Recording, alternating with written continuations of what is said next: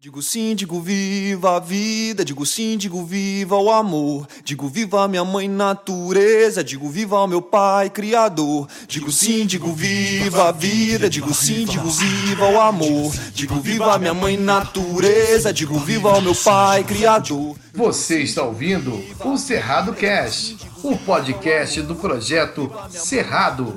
Apresentação: Matheus Figueiredo.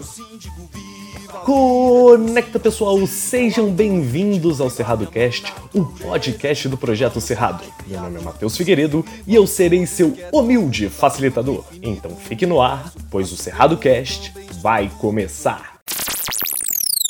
É um prazer inconcebível estar aqui com vocês hoje em mais uma edição do nosso Cerrado Cast. Hoje vamos trazer os aspectos gerais do cerrado, sua importância e potencial. Abordaremos aqui os tipos de cerrado, fauna, flora e o que mais contribui para a redução do bioma, o desmatamento. Considerado como um hotspot mundial de biodiversidade, o Cerrado apresenta extrema abundância de espécies endêmicas, que são espécies únicas que aparecem somente no local de sua origem. Do ponto de vista da biodiversidade, o Cerrado brasileiro é reconhecido como a savana mais rica do mundo, abrigando 11.627 espécies de plantas nativas já catalogadas. O bioma é uma das regiões mais peculiares do planeta, abrigando 5% de todas as espécies conhecidas no globo em meio a solos pobres e ácidos para a agricultura. Além dos aspectos ambientais, o cerrado tem grande importância social. Muitas populações sobrevivem de seus recursos naturais, incluindo etnias indígenas, ribeirinhos, babassoeiras e comunidades quilombolas, que juntas fazem parte do patrimônio histórico e cultural brasileiro e detêm conhecimento tradicional de sua biodiversidade.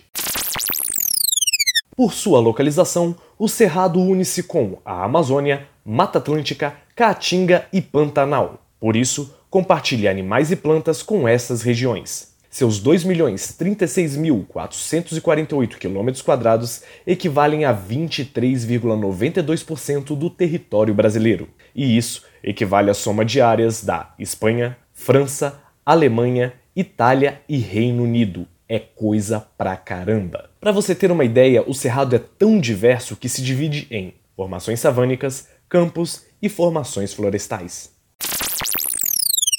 As formações savânicas se referem a áreas com árvores e arbustos espalhados sem uma composição padronizada. Dentre elas temos o cerrado senso estricto, que se caracteriza por árvores baixas, inclinadas, tortas e com ramificações irregulares. Geralmente, ocorrem em solos rasos onde existe a presença de rochas na superfície. Já o Parque do Cerrado se caracteriza pelo agrupamento de árvores em pequenas elevações do terreno, onde se encontram também grandes quantidades de cupinzeiro. E o palmeiral é onde ocorre o predomínio de uma única espécie de palmeira. Geralmente, os palmeirais do cerrado são das espécies de babaçu, buriti, macaúba, entre outras. As formações de campo são áreas com predomínio de espécies herbáceas, ou seja, espécies de ervas e alguns arbustos. Dividido dentro do grupo, temos o campo limpo, que a presença de arbustos é quase nula, o campo sujo, onde há grande presença de arbusto em meio ao extrato herbáceo, e o campo rupestre, que tem as características dos demais, porém ele ocorre em locais com afloramentos de rocha e tem grandes composições de flores endêmicas, únicas em sua região. Por fim, as formações florestais se dividem em matas de galeria e matas ciliares, que são formações florestais que ocorrem em associação a rios e córregos. As matas de galeria ocorrem em cursos d'águas mais estreitos, enquanto as matas ciliares ao longo de rios mais largos. Já as matas secas são florestas fechadas, sem associação com cursos d'água. Nele, depende essencialmente da ocorrência de manchas de solo com fertilidade média. Por fim, o cerradão, que é uma floresta que se assemelha mais ao cerrado senso estricto. Apesar de ocorrer espécies de floresta, o cerradão é mais alto e mais denso que o cerrado. Além disso, suas árvores não são tão ramificadas e seus troncos são menos tortuosos. Falando um pouco mais sobre a fauna, o Cerrado abriga cerca de 199 espécies de mamíferos, 837 espécies de avifauna, 1.220 de peixes, 180 de répteis e 150 espécies de anfíbios. Para vocês terem uma ideia, o Cerrado só perde em biodiversidade para a Mata Atlântica. De acordo com estimativas recentes, o Cerrado é o refúgio de 13% das borboletas, 35% das abelhas e 23% dos cupins dos trópicos. Por mais que a gente tenha falado da flora nos tipos de cerrado, sua importância vai muito além da quantidade de espécies que o cerrado possui. O bioma é considerado a grande caixa d'água subterrânea do nosso país. Sua função é a infiltração de água no solo, que é, só é possível devido à sua vegetação, que possui raízes até 20 vezes maiores abaixo da terra do que a parte da planta que vemos na superfície. 20 vezes maiores. Vamos fazer as contas rápidas. Se uma árvore tem 15 metros de altura, sua raiz pode chegar até 300 metros de profundidade. É muita coisa, velho. A água infiltrada nessa região alimenta seis dos oito principais aquíferos nacionais e importantes bacias hidrográficas, como as do Rio São Francisco, Paraná-Paraguai e Tocantins-Araguaia, responsável pelo abastecimento dos afluentes do Rio Amazonas. A água do Cerrado não é importante só para a manutenção do bioma, mas também para o desenvolvimento de atividades econômicas tais como a energia elétrica, navegação, indústria e a própria população, que toma água desses rios que tem sua nascente no Cerrado o bioma acaba sendo fundamental para tudo isso.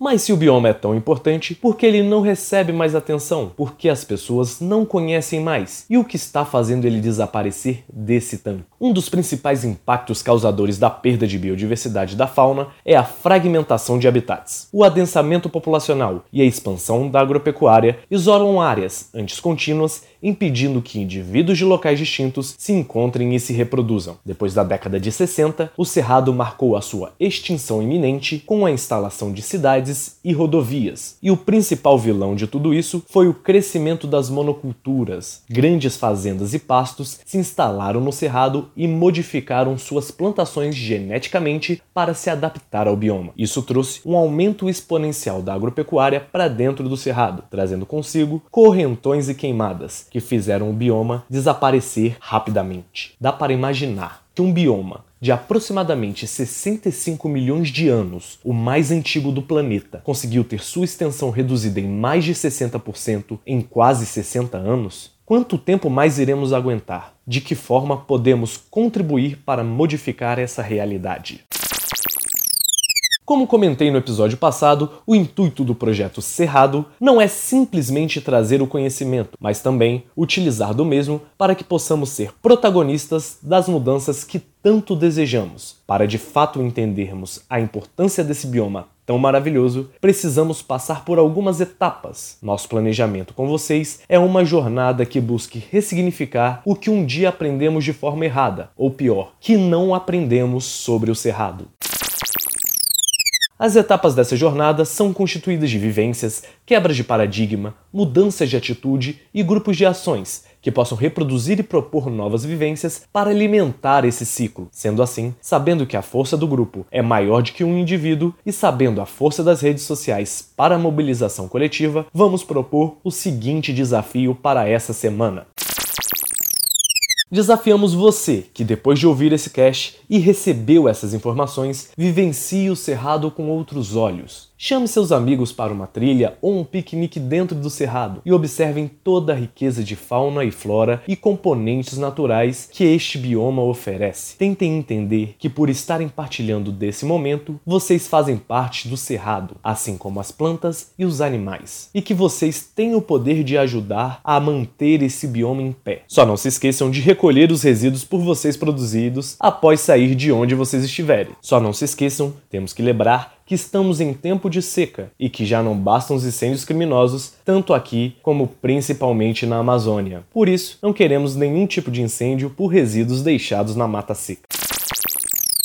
Logicamente não queremos ficar de fora dessa experiência. Por isso, ao tirar fotos, coloque a hashtag Nós e o Cerrado e a hashtag CerradoCast, para que possamos acompanhar e divulgar para outras pessoas as atitudes que fazem a diferença. Quem quiser marcar nosso perfil nas redes sociais, é só colocar cerrado.bsb, tanto no Facebook quanto no Instagram. Se você tem dúvidas, perguntas, questionamentos, preponderâncias ou se simplesmente quer que eu te mande um alô, é só mandar um e-mail para ser.radobsb@gmail.com. Não fique de fora das novidades do projeto.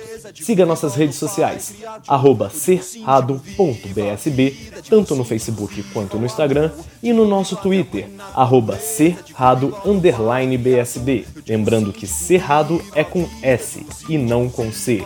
Para saber mais sobre o nosso projeto e ouvir diretamente os podcasts, acessem www.projetocerrado.com.br. Como eu disse no episódio passado, nossa trilha sonora é fruto do trabalho maravilhoso de uma banda chamada Pé de Cerrado. Eles gentilmente me autorizaram a usar suas músicas para construir esse espaço junto com vocês. Novamente, fica meu agradecimento especial à banda e a divulgação de suas redes sociais, arroba Pé de Cerrado, tanto no Facebook quanto no Instagram. Por enquanto, curtam um pouco mais das músicas deles.